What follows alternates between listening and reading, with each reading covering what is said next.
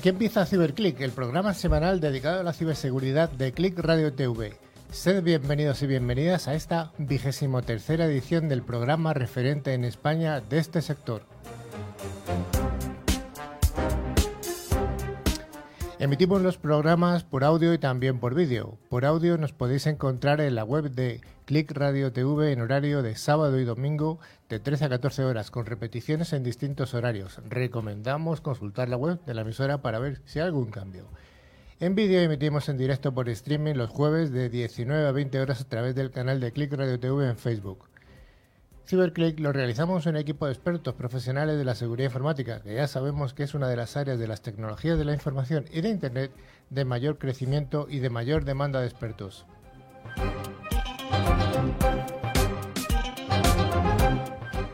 Desde CyberClick nos dirigimos a entes profesionales y también al entorno doméstico, resolviendo dudas que puedan afectar tanto a grandes empresas como a pymes y a familias. A lo largo de la siguiente hora, siempre decimos una hora que al final son 50 minutos, Vamos a desarrollar secciones de noticias, veremos en profundidad algún aspecto de interés y contaremos con la presencia de algunos de los referentes españoles en el mundo de la ciberseguridad. Para llevar a buen puerto Ciberclick hoy contamos con un equipo de cuatro personas más nuestro invitado. En primer lugar tenemos a Raúl Guillén. Buenas. Hola Carlos, buenas tardes. Ya un experto, ¿no? Bueno, dos veces. ya es repetidor. Es un máster. es un máster.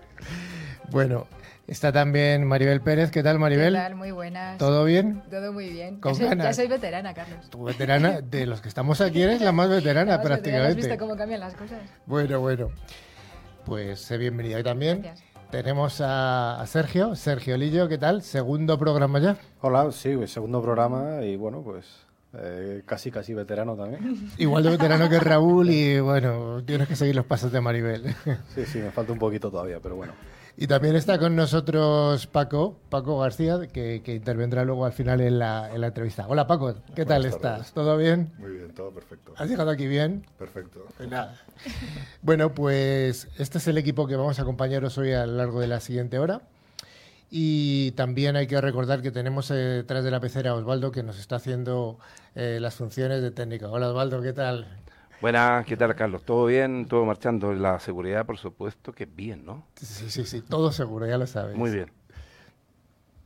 Ya sabéis que este programa tiene vocación bidireccional. Tenemos un buzón de email al que nos podéis escribir, que ya sabéis que es ciberclick.clickradiotv.es. Y tenemos canales dedicados en las redes sociales de LinkedIn y Facebook, donde publicamos contenidos y noticias de Internet a lo largo de toda la semana. Antes de empezar la sección de noticias, queremos informaros de que al final del programa haremos eh, el habitual concurso semanal. Eh, en este concurso, pues los dos oyentes que resulten ganadores recibirán en una licencia anual del antivirus de Bitdefender, que son facilitadas por Ingecom, mayorista de valor. Cada premio está valorado en 40 euros y solo hay que responder a una pregunta relacionada con el contenido del programa y bastante sencilla. Además, yo creo que por eso merece la pena estar atentos. Y Merece la pena, sin duda alguna. Raúl, ¿tenemos algún menú especial para el día de hoy? Sí, claro, Carlos. Menú, bueno, pues como el pasado programa, comenzaremos con el bloque de noticias de ciberseguridad. Mm, Luego en el, en el monográfico de seguridad en la empresa hablaremos y debatiremos sobre el riesgo de las redes wifi públicas. ¿Son seguras? que- ¿No lo son? Más que interesante, ¿no? Sí, sí, sí, sí, muy interesante. Em, bueno, luego seguiremos con la entrevista a Paco García, que además es el CISO de Hoteles Palladium, un, un honor que esté aquí con nosotros hoy. Y terminaremos con el concurso, ganadores de la pasada semana, etcétera. Pues nada, adelante Raúl, quedas al mando de la sección de noticias.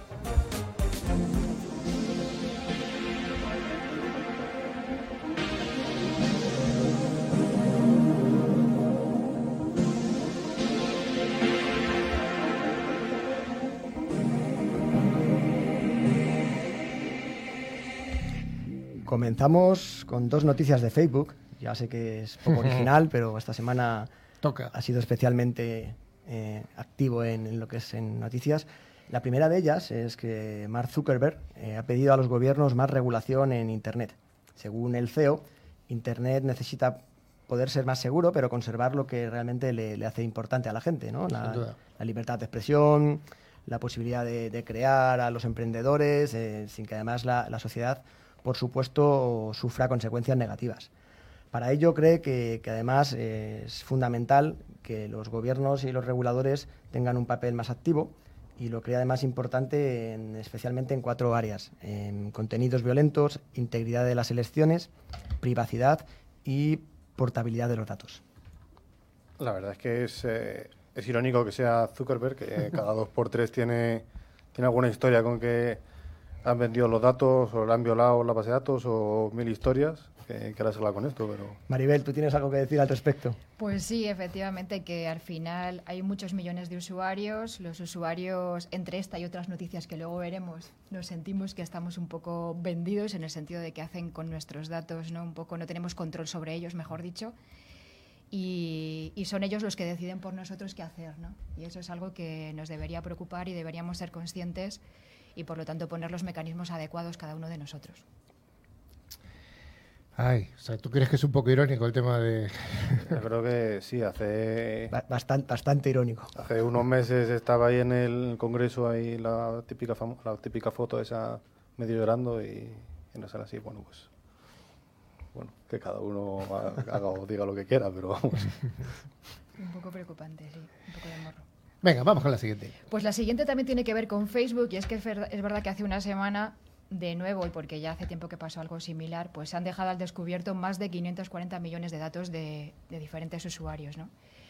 Esto se detectó en enero, lo que pasa que se ha ido avisando y poniendo notificación a Facebook y en realidad pues no se ha publicado hasta hace, hace poco y Facebook parece ser que ya está poniendo medidas para proteger todo esto pero claro, hemos estado cuatro meses con esos datos eh, accesibles por cualquier usuario porque estaban en servidores de AWS durante estos cuatro meses sin que nadie hiciera nada. ¿no? AWS es Amazon, Amazon, recordamos. Amazon, exacto.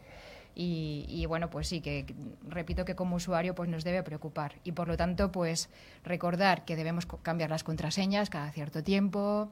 Otra recomendación es eh, poner también, configurar el doble factor de autenticación o la más drástica, no tener cuenta de Facebook, que también hay gente que, que lo hace. Ya, ya, ya, Pero bueno. Yo me, yo me estoy quitando, ¿eh? ¿Te estás quitando? ¿no? no lo consigo. Bueno, bueno. De hecho, hay una, hay una página bastante famosa que se llama Hawaii Bin eh, Paunet. Sí. Que cuando metes el correo sale eh, en qué ataques eh, más famosos eh, han publicado tus datos. Antes suele ser pues, contraseña y no sé si hay que meter el nombre y fecha de nacimiento y eso. Una página bastante, bastante útil. Vale, sí, lo que metes son eh, únicamente tu, tu, credencial y el correo electrónico. El correo electrónico y te dice si está por ahí exfiltrado o, o, al menos presente en algún sitio. Eso es. Bueno, está bien. Si, si está ahí, lo que habría que hacer sería inmediatamente cambiar la contraseña, ¿no? Sí, esa, esa es la idea. Sergio, ¿tienes algo más? Eh, sí, hay una noticia de, relacionada con, con Google. Y, y, es que eh, los móviles Android que bueno, traen de fábrica un software preinstalado que en muchos casos rastrea las actividades del propietario sin, sin su conocimiento. Eh, los usuarios no tienen ni idea de los, de los acuerdos de intercambio de datos que existen entre las compañías que deciden que viene preinstalado en los teléfonos. Esto afecta principalmente a los móviles Android y bueno, pues de vez en cuando salen los temas de, los teléfonos móviles. Aquí tenemos algún, algún, hemos comentado algunas veces temas de Android. La semana pasada creo que fue. Es recurrente este es tema. recurrente el tema. porque hay aplicaciones que como usuario pues las tienes que, instalar o aceptar sí o sí, ¿no? Entonces, de nuevo, no sabes qué estás perdiendo o, poniendo en circulación en la red sobre tus propios datos como usuario, ¿no? No tenemos ni idea efectivamente de estos acuerdos de intercambio que se, que se está produciendo por ahí entre diferentes empresas. Sí. Y cierto es que Google, bueno, pues como actor de, o autor, mejor dicho, del ecosistema Android, pues ha realizado esta investigación y se ha puesto en contacto tanto con fabricantes de móviles como con operadoras para poner en, en comunicación este resultado que ha descubierto y para saber la opinión. Pero estos terceros, pues lo, no, han, no, han, respondido claramente ante esa, ante esa inquietud. Uh ¿no? que tenemos y entonces simplemente poner en conciencia a todos los usuarios de estos terminales que tenemos, pues por lo menos saberlo, ¿no? Como usuarios. Muy bien. Raúl, ¿algo más en la chistera tienes? Sí, tengo una noticia guardada que bueno habla un poquito de, negocio y, de, que también nos escuchan muchos eh, profesionales de la tecnología. Sí. Em, básicamente se han publicado los datos de Canalis de, cómo mm, se ha consumido tecnología en 2018.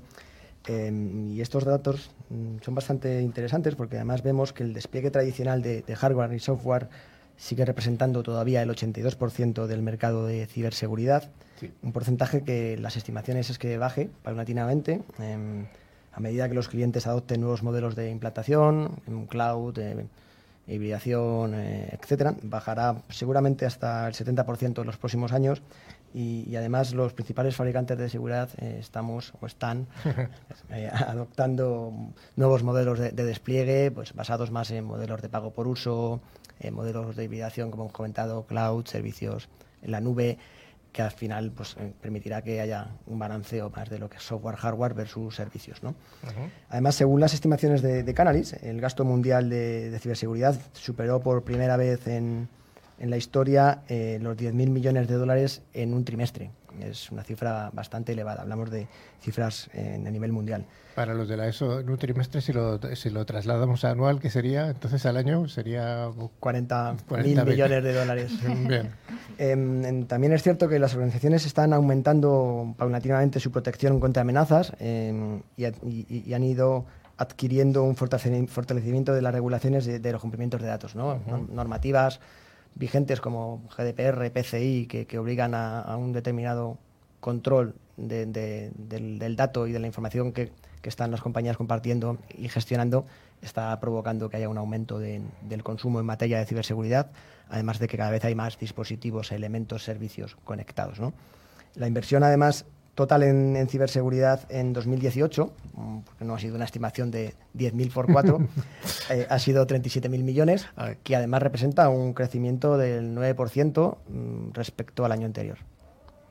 Sin duda alguna ese crecimiento, la verdad es que luego se traduce muchas veces en, el entorno de, recursos humanos, de la, gente que vivimos de esto, ¿no? de la ciberseguridad. Yo ya lo, comenté la, vez anterior, yo creo que la inversión en, ciberseguridad conlleva claramente un ahorro. Lo que es realmente caro es que te roben datos, que tengas pérdida de servicio. Eso por supuesto. Que haya pérdida de capacidad, capacidad productiva, eh, etcétera. Yo creo que la inversión en ciberseguridad siempre siempre es una inversión y no un gasto. Mm, además, bueno, en los dos próximos años eh, la transición en los modelos de implementación de ciberseguridad se acelerará.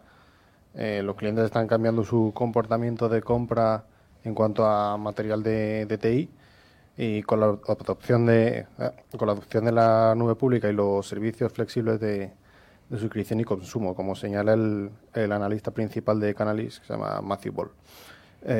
los datos de, de muestran que en 2018 el despliegue tradicional de hardware y software representó el 82% del mercado de ciberseguridad y el 18% restante fue el despliegue de dispositivos y agentes virtuales, eh, la adquisición a mercados de nube pública y las suscripciones de ciberseguridad como servicio.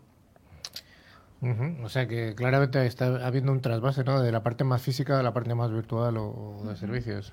Mm. De hecho, para 2020 la proporción de los modelos de implementación tradicionales caerá al 70%, a medida que las nuevas eh, formas de ofrecer soluciones de ciberseguridad pues en el terreno. Sí, no, parece que por ahí van los tiros, ¿no? Está claro que el futuro son modelos de pago por uso y flexibilidad a la hora de acometer dichos proyectos. Maribel. Y también se ha publicado una noticia que dice, según un informe de Autelsi, que Autelsi es la Asociación Española de Usuarios de Telecomunicaciones y de la Sociedad de la Información, la preocupación de los directores de informática sobre ciberseguridad pues es clara y obvia, ¿no? Y esto es algo que no se esperaba en, este informe. Cuando las entrevistas a dichos directores de, informática se han elaborado, pues ha salido a la luz. Y, esto es claro, esto es, esto es eh, realmente, pues tiene una razón de ser, y es que, como comentamos, pues los modelos de seguridad están cambiando la proliferación a la nube, la proliferación de dispositivos móviles, etcétera. Esto crea unas nuevas vulnerabilidades y estos directores de informática, lógicamente, que están gestionando estos entornos, pues es, eh, eh, no nos sorprende que tengan esta preocupación de la ciberseguridad ahora mismo entre, su, entre sus debes, ¿no? Pues sí, efectivamente. Además tenemos aquí un director, un CISO, que luego con el cual hablaremos, que seguro que, que va a hacer hincapié en estos temas. Sergio. Sí, según, según comenta este chico, Juan José Martínez de, de Autelsi, eh, literalmente dice que se han encontrado con, con, retos que tienen que ver con la disponibilidad de profesionales en, en este ámbito y con las eh, herramientas que, que pretenden usar por lo que el desafío de la ciberseguridad pues, pues sigue, sigue en pie de guerra. Eh, este, este, Martínez recuerda que, se ha pasado a la nube o a las nubes según, eh, con los dispositivos móviles, que son circuitos también pues muy abiertos y más vulnerables. Claro, son, no es que sean más abiertos, sino que es que los llevas 24 horas contigo, mientras que tú navegas eh, con un PC durante un tiempo limitado, a tu entorno laboral o un tiempo limitado, el, dispositivo móvil lo lleva las 24 horas, con lo cual el tiempo de exposición evidentemente es mayor. Claro. Entonces, bueno, eh, eh, Martínez cree que la tendencia emergente es una en la que haya mayor comunicación y con un trabajo más transversal. Además, advierte de que los proyectos de transformación digital deberán incorporar en el, diseño del proyecto a las personas del equipo de seguridad y, los recursos necesarios para que arranque seguro desde el principio. Es decir, uno, uno de los de las bases de, de GDPR es la defensa desde defensa por diseño. La defensa por diseño. Eh, que sea desde el principio, no que sea un, añadido que, metes al final. Eh, por ejemplo, bueno, eh, yendo a lo más a lo más básico a la hora de programar, por ejemplo, no, no metes una, una, fila de código al final y hace que todo sea seguro. Tiene que ir, tiene que ser todo, eh, pues que esté preparado para diferentes tipos de ataques y diferentes situaciones, claro. Efectivamente. Estoy de acuerdo. Además, yo creo que el, peso del, del, CISO en las empresas modernas está ganando está cambiando, cada vez más, más, más valor, en, reportando directamente, incluso en muchos casos, al comité de administración, al consejero delegado, al, CEO. Eh, es todo demuestra que las compañías realmente piensan que la ciberseguridad es un reto importante y posiblemente independiente a la propia tecnología, con lo cual la propia estructuración y organigramas de las, de las compañías modernas está cambiando y el, y el CISO tiene un, un peso al mismo nivel que el CIO. Como decimos siempre los vendors, en nuestros distintos roles de fabricante, distribuidor, integrador, etcétera, eh, vamos a los clientes y decimos, no, la, seguridad tiene que ayudar al negocio, ¿no? Pues la realidad es que yo creo que sí que, que por ahí van los tiros, ¿no? De alguna manera, eh, esta, este, esta seguridad, bajo desde el punto de vista del diseño, yo creo que es una de las pruebas de ello. Quiero también aprovechar para lanzar un saludo a Juanjo Martínez, que es el director general del sur de Europa de Infoblogs, amigo y tiene también muchas canas como nosotros y le invito a que venga cualquier día al programa. Ya me gustaría tener muchas canas. venga, pues hasta aquí las noticias.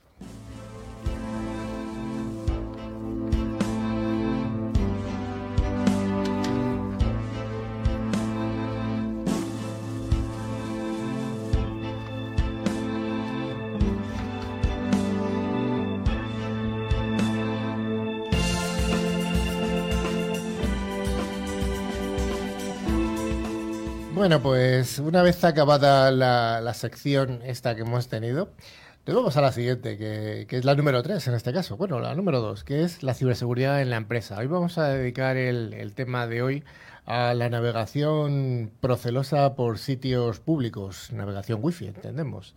Entonces, vamos a tratar sobre el tema de que si son seguras, si no son seguras, qué debemos hacer, qué consejos damos a nuestros usuarios, qué consejos damos incluso hasta a los proveedores de, sitios de wifi pública. En fin. Raúl, la primera pregunta. Eh, ¿La navegación por redes wifi públicas debemos utilizarla sí o no? Una, una respuesta sí o no, solo titular. Eh, no. No. no, no, no. Es una, una, respuesta corta y categórica. Es cierto que la navegación por, por, sitios públicos em, se puede utilizar, pero hay que conocer bien los riesgos y las implicaciones que eso conlleva. o sea, yo, creo que él no ha sido muy categórico. Yo creo que. has pedido rápido. yo hubiera hecho una respuesta más gallega, depende, ¿no?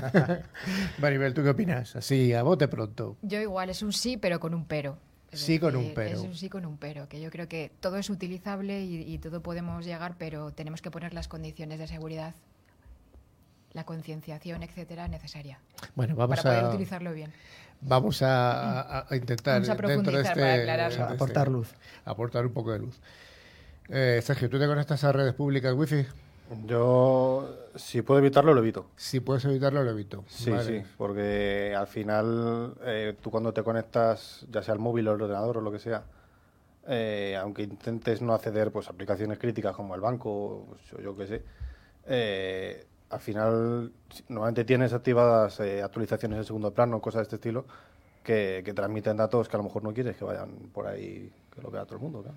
Sí, mm, esto que dice Sergio es muy interesante porque aunque tú te conectes a una red pública, bueno, a una red cualquiera, exactamente, puede ser pública o a la 4G o a la 3G, da exactamente igual. Y tú dices, no, yo solamente estoy consultando pues mi periódico preferido. Estoy consultando pues el ABC, el país o el que te guste más. Eh, con independencia de eso, el, propio mm, el correo electrónico está autenticándose, con lo cual tus credenciales están viajando, quieras o no quieras. Y como eso, otro montón de aplicaciones, pero la del correo me parece crítica. Yo creo que hay, eh, eh, por, por- también para aportar un poco de tranquilidad. la seguridad no solamente le aporta la conexión a la red. Las aplicaciones que, es- que luego usan esa red tienen que tener también seguridad adicional.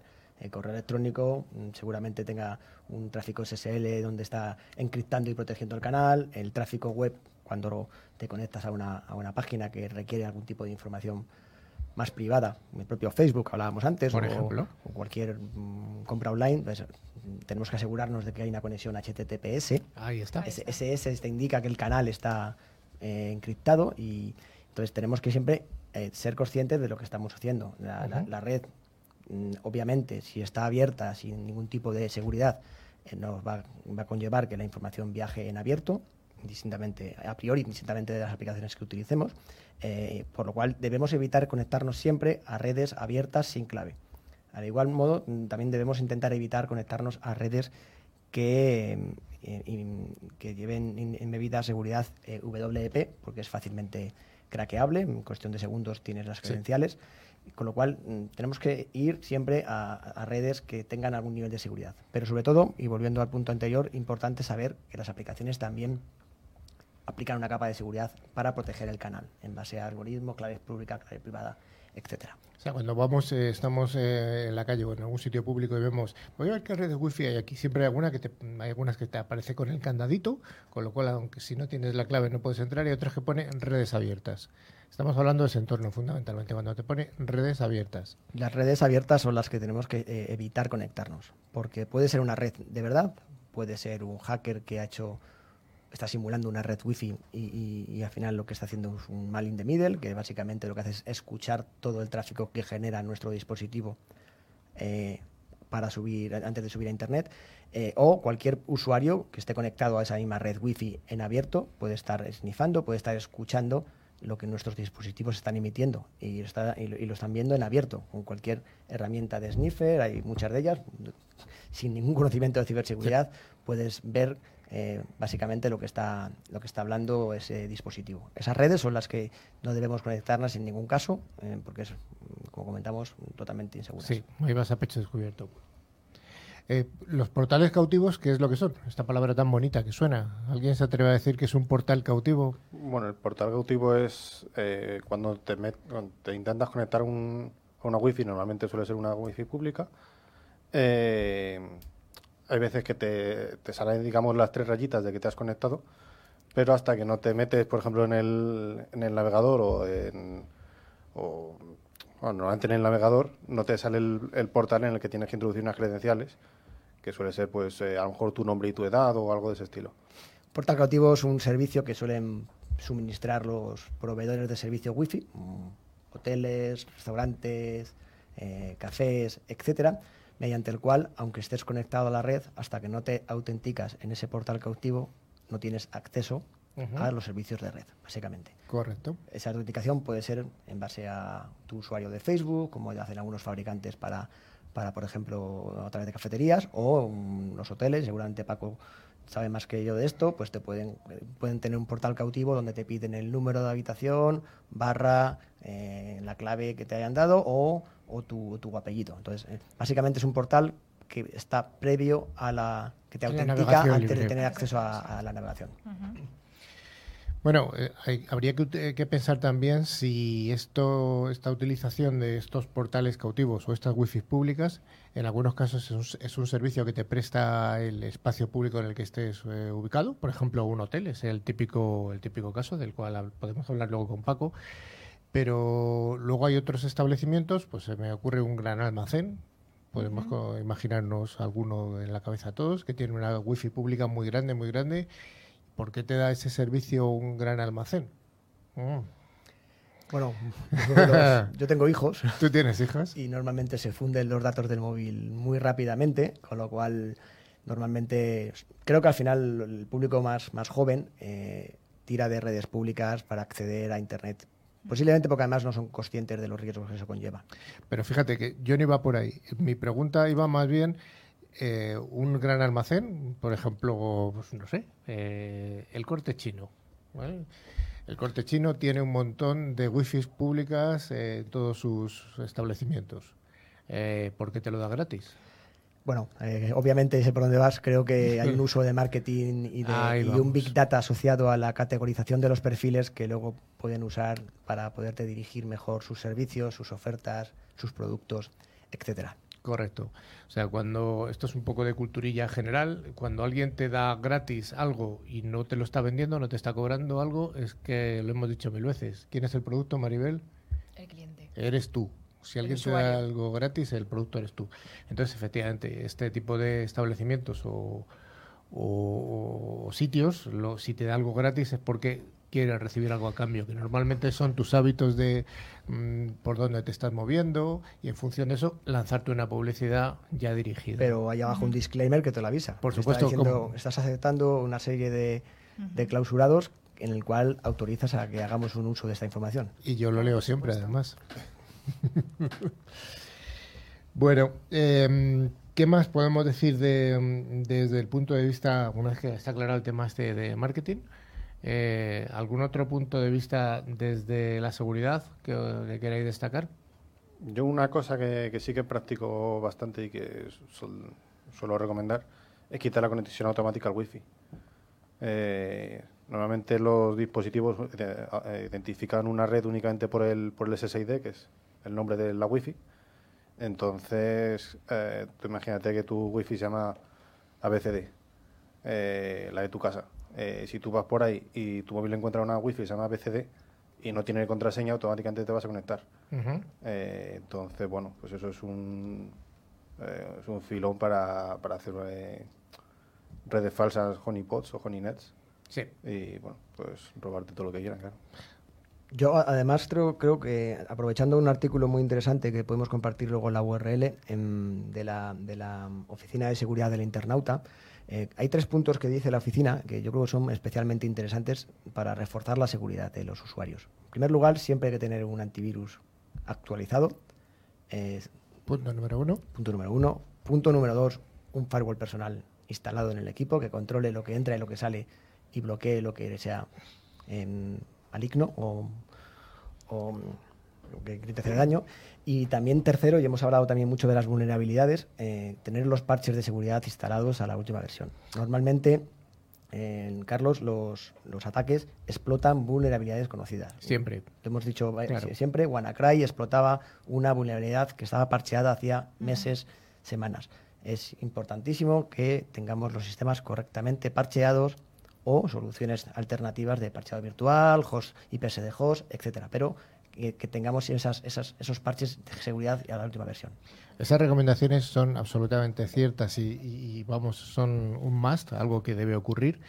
Pero en el caso de los dispositivos móviles eh, hay, hay un condicionante especial que, que los hace especiales. Y es que los dispositivos móviles, aunque tengamos un antivirus eh, de dispositivo móvil, eso no va a llegar hasta el sistema operativo de abajo.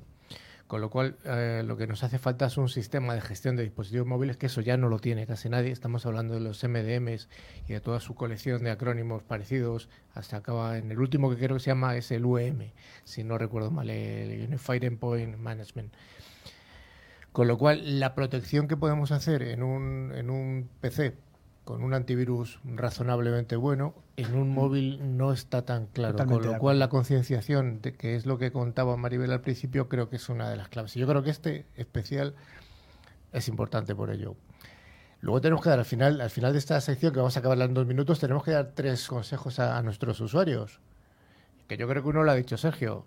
Uno, desactivar La, la conexión automática al wifi. al wifi. Cuando sales de casa la, des- la desconectas. Eso es, si no se te olvida. Si no se te olvida, que esa es otra. Bueno.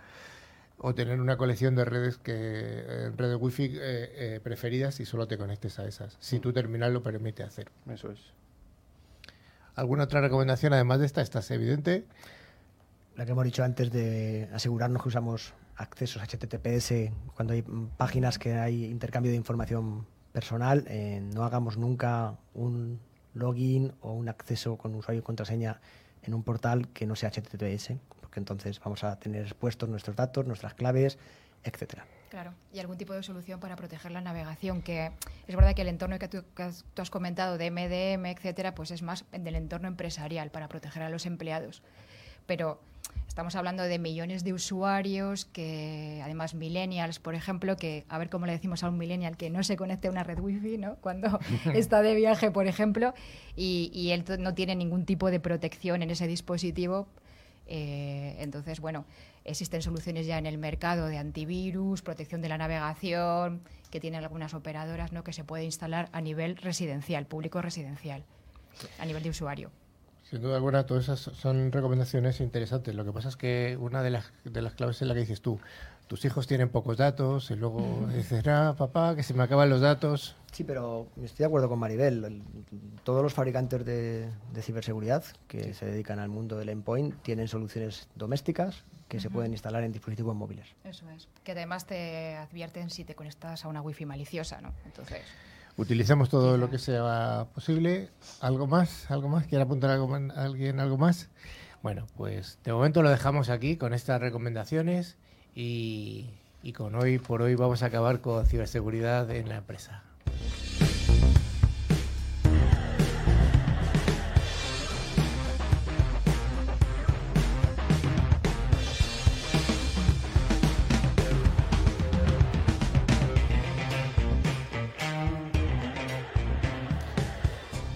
Bueno, pues gracias por seguir ahí. Vamos ya al penúltimo de los bloques, un bloque muy esperado por mucha gente, que es eh, la entrevista a, los primeros espadas. Siempre hemos hablado de esta, este símil taurino. A mí me gusta. eh, No me gustan los toros, pero el símil sí que me, sí que me parece muy adecuado. Eh, Sabéis que en este tipo de entrevistas tenemos varios perfiles de invitados. Tenemos perfiles desde el punto de vista de los vendedores y desde los compradores. Hoy tenemos un comprador, un comprador que está representado por un CISO. Un CISO, la gente del, del sector de la, de la seguridad lo conoce muy bien lo que significa, pero en otro mundo lo que es.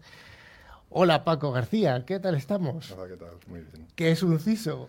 Eh, un CISO es la persona que dirige o gestiona la seguridad de una, de una compañía. Vale, es el máximo responsable de la ciberseguridad de una organización, de una compañía o de una administración, etcétera. Maribel, ¿nos presentas un poco a Paco? Pues sí, Paco es el director de seguridad, como hemos dicho, del, del grupo Palladium, un grupo hotelero referente en España, eh, creado por la familia Matutes, En, en Ibiza. Eh, efectivamente, y que bueno, pues ha extendido el Caribe, eh, un grupo hotelero que tiene hoteles dedicados a vacaciones en los mejores sitios turísticos, vamos, que todos estamos deseando ir. De hecho, Yo reconozco que he ido una vez a un hotel de, de- de- de los de Paco. Bueno, Paco, tú no eres el dueño de ellos, pero sí de tu cadena. Y yo lo recomiendo claramente. Si alguien no ha ido a un hotel de lujo, un lujo asequible, voy a dejarlo ahí, o sea, se puede pagar, que vaya, porque es una experiencia interesante. Tienes pues, buen gusto para. Eso sí, luego vienes con unos kilos de más. que lo bueno es bueno. O sea que. Bueno, Paco, eh, ¿de dónde eres tú? Yo soy de Valencia. Eres de Valencia. Sí. Hemos tenido muchos valencianos aquí, ¿eh? Ah, sí. de invitados hemos tenido bastantes. Estudié también en la Universidad de Valencia, ¿En Valencia? hace muchos años ya de esto. Que va a ser joven. Y bueno, eh, he estado viviendo en diferentes sitios y bueno, por fin ahora estoy más en Madrid. que ¿Tu- ¿Y tu profesión cuál sería? ¿Qué estudiaste? informática. Informática, Sí, ingeniero de informático, sistemas, entiendo, ¿no? sí. Sí, sí. Bueno, En tiene- aquel momento no éramos ingenieros. No erais ingenieros, erais licenciados o algo así, ¿no? Licenciados y diplomados. Licenciados y diplomados, sí, sí. Recuerdo la, la pugna aquella que hubo entre los licenciados de informática, que no les dejaban ser ingenieros. Sí. Eh, bueno, al final yo creo que eso acabó. Y Sí. ahora ya con, lo- eh, con el sistema de. Bolonia ya esto es otra historia. ¿Qué tiene especial un CISO de hospitality de, de- de los, del sector hotelero respecto a otros sectores que hemos tenido aquí algunos otros compañeros tuyos? A ver, no creo que tengamos nada en particular ni diferente. Todos tenemos los mismos problemas, creo, los, las mismas, los mismos riesgos. eh, Sí, al final los malos siguen siendo iguales de malos. sí, eh. sí, sí. Bueno, tienen intereses diferentes, pero al final utilizan las mismas, la- las mismas armas, eh, utilizan la misma tecnología, lo utilizan igual. Y, y nosotros, eh, bueno, al decir nosotros quiero decir los CISOs, tanto que seáis de hospitality como de sector financiero o cualquier otro tipo de sector, las herramientas de defensa son las mismas, a fin de Exacto. cuentas. Exacto, sí, sí. Oye, ¿tú crees que el nivel de maduración de, de- de- desde el punto de vista de la defensa de la ciberseguridad de las grandes cadenas hoteleras está al nivel de un sector como mucho más protegido como puede ser el financiero? Ver, no creo que estemos al mismo nivel, evidentemente, porque el sector financiero está muy regulado y, por tanto, tiene que utilizar, desde hace muchos años, eh, evidentemente, tiene que cumplir con esta regulación.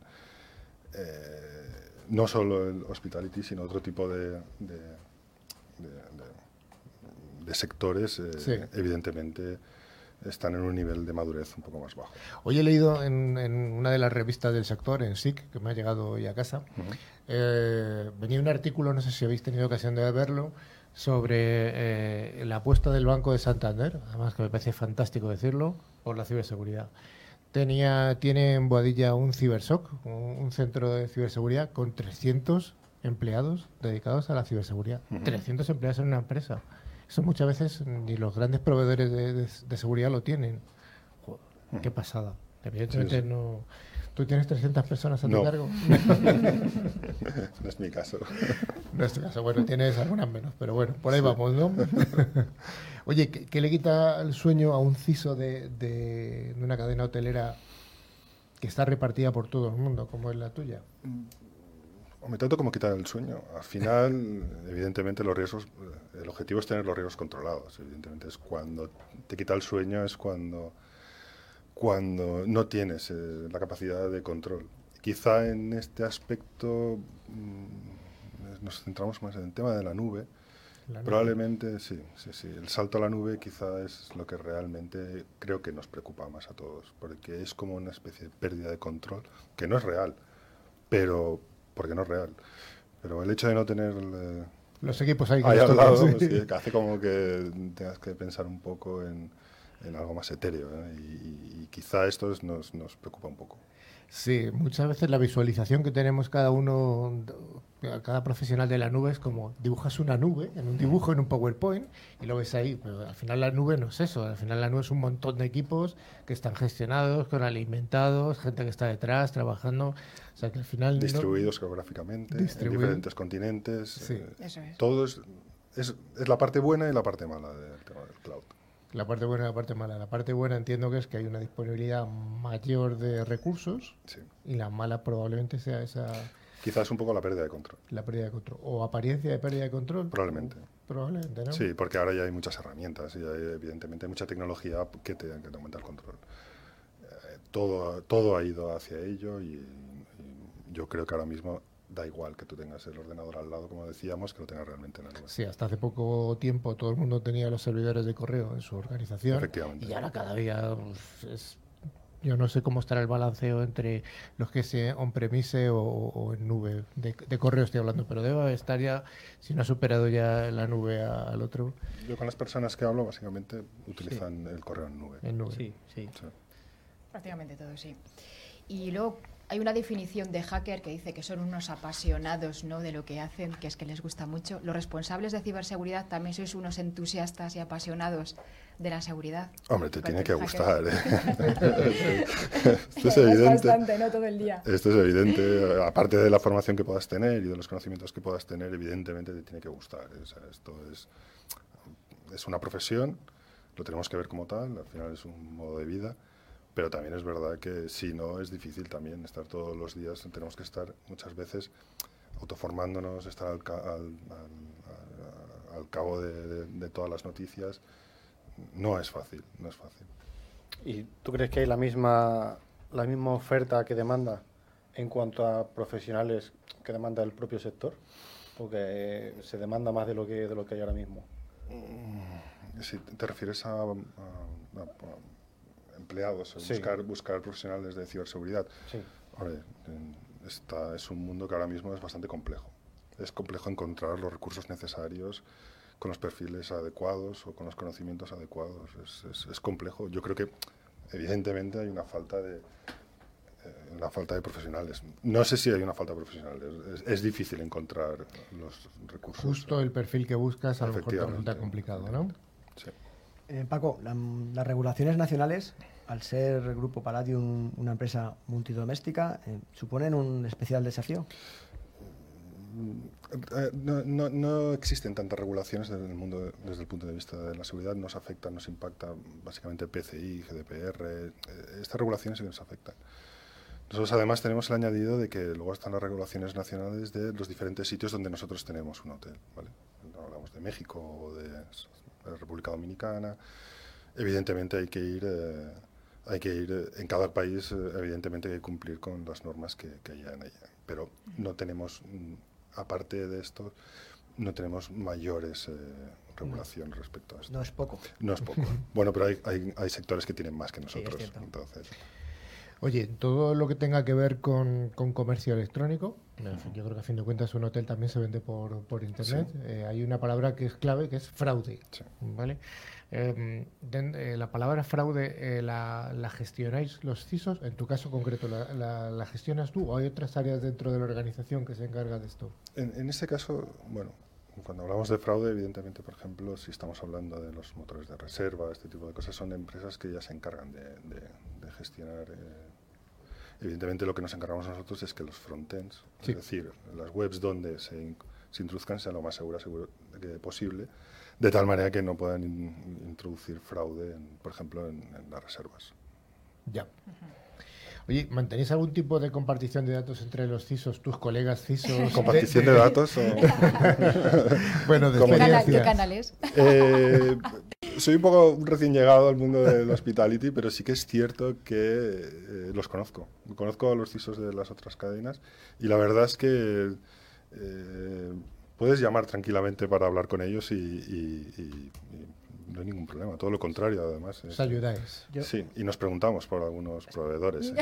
que, sepáis. Esto ocurre además en otros sectores. Sí, sí. sí yo lo conozco por en el, sector, por ejemplo, de, de, los medios de comunicación es muy activo. Yo le conozco, pero por tenía curiosidad. Por ejemplo, el de los despachos de abogados. Sí, clarísimo. César habla claramente con Pepe, habla con, entre, ellos hablan mucho también porque tienen también una, una problemática, muy, concreta, de, de, protección de información. ¿no? Sí, sí.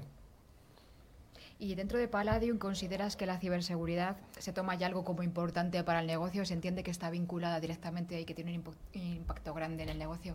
Es evidente.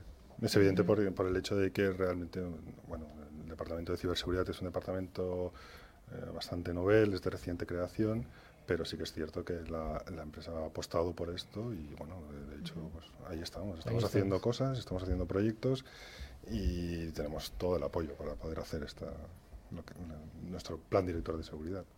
Oye, eh, sin decirme cuáles, ¿tienes algún trapo sucio o algo que te incomode especialmente desde el punto de vista de la ciberseguridad? Hombre, trapo sucio no tenemos ninguno. Evidentemente todos tenemos algo que ocultar, pero trapo sucio lo tenemos. Bueno, vamos a dejarlo reservado, Evidentemente todas las empresas, claro. Eh, una persona, si te dedicas al mundo de la ciberseguridad es porque estás protegiendo algo. Evidentemente. En este caso, pues protegemos la información y protegemos eh, el negocio. Y bueno, ¿hay algún, algún proyecto que a corto plazo tengáis pensado llevar a cabo y que se pueda compartir? Claro. Atención, proveedores, escuchad. bueno.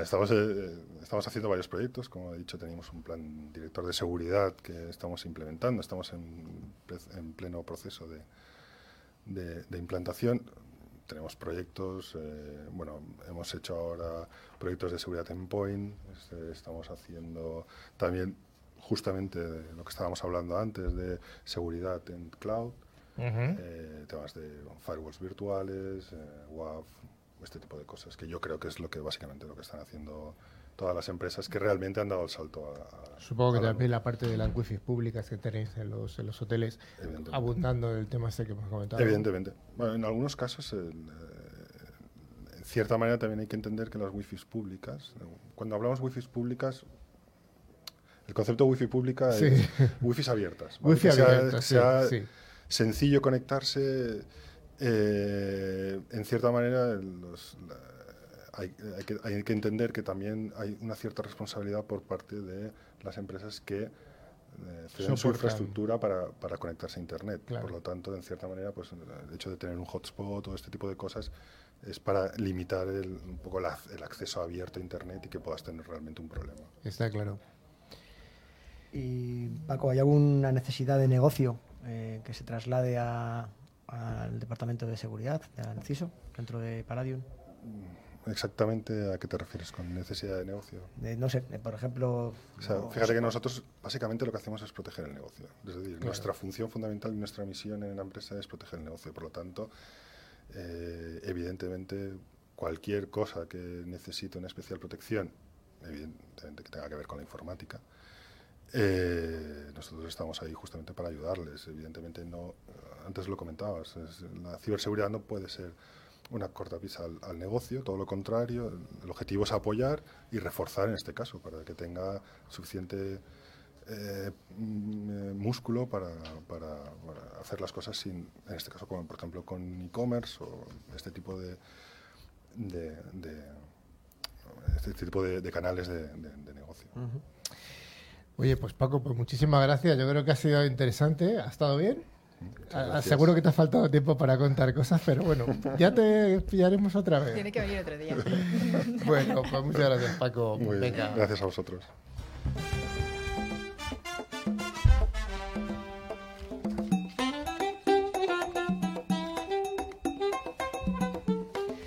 Bueno, pues llega el momento final, el momento del concurso y gracias a Ingecom Mayorista de Valor vamos a sortear dos licencias anuales del antivirus con calidad profesional Bitdefender. Ingecom recordamos que es un distribuidor español especializado en ciberseguridad y dentro de su amplio catálogo de productos cuenta con Bitdefender para la defensa avanzada de los puestos de trabajo o endpoints. Los ganadores de la semana pasada fueron, fueron de dos destinos bastante apetitosos. Eduardo Paredes de Caracas y Luis Ortiz de Las Palmas. Eh, enhorabuena a los premiados, por supuesto, y les enviaremos su premio por email, como hacemos habitualmente. Que además les recordamos que por favor activen la licencia a las 24 horas de su envío. Sí, se enviará por correo electrónico, correcto. Sergio, ¿qué pregunta difícil te vas a inventar para hoy? Esa mente que tienes tú ahí de preguntas complicadas. Sí, sí, vamos a bueno, vamos a ir fácil hoy. Vamos a pedir el nombre y la empresa de nuestro invitado de hoy qué fácil. qué fácil, lo, qué fácil, Sergio. De verdad. Eh, va a preguntar ahí una clave de 1024 bits, pero al final no, no, me ha animado, pero bueno. Para concursar deberéis enviar un mail a nuestro correo ciberclick.clickradiotv.es indicando el nombre, dirección, teléfono y contestando a la pregunta que ha formulado Sergio. De entre las respuestas correctas sortearemos dos ganadores, admitiendo esas respuestas hasta el 25 de abril. Os recordamos además que tenemos abierto nuestro email para cualquier duda o sugerencia. También mantendremos abiertas nuestras páginas en LinkedIn y Facebook, donde publicaremos noticias y avances sobre el programa, además de fotografías, vídeos y otros documentos de interés, tales como las web que hemos mencionado hoy. Por ejemplo. Os recordamos que podéis escuchar este podcast y los de los programas anteriores, como siempre, a través de las plataformas como iVoox, Google Podcast, Spotify, buscando la palabra clave Ciberclick. Bueno, estimada audiencia, hasta aquí ha llegado Ciberclick. Esperamos haber cumplido nuestra parte del contrato y que el programa haya cumplido vuestras expectativas. Os recordamos que la próxima semana no hay programa, estamos de Semana Santa. Cuidado con las torrijas, torrijas. Creo que los niños empiezan las vacaciones mañana y hasta el lunes siguiente tienen, ¿no? Correcto, correcto. Los míos ya mañana no tienen colegio. Bueno, pues los que tengan niños pequeños eh, ya sabéis lo que os toca, aguantar. Bueno, no comáis muchas torrijas. Raúl, Hasta dentro de dos semanas. Perfecto, aquí estaremos. Maribel, Venga, nos vemos. Sergio. Cuidado con las wifis. cuidado con las wifi, Sergio. Por Sí, favor. sí, yo voy a intentar no tener límite con las torrijas. Paco, hasta luego y muchas gracias. Gracias a vosotros. Un abrazo a todos y a todas y hasta la siguiente edición de Cyberclick.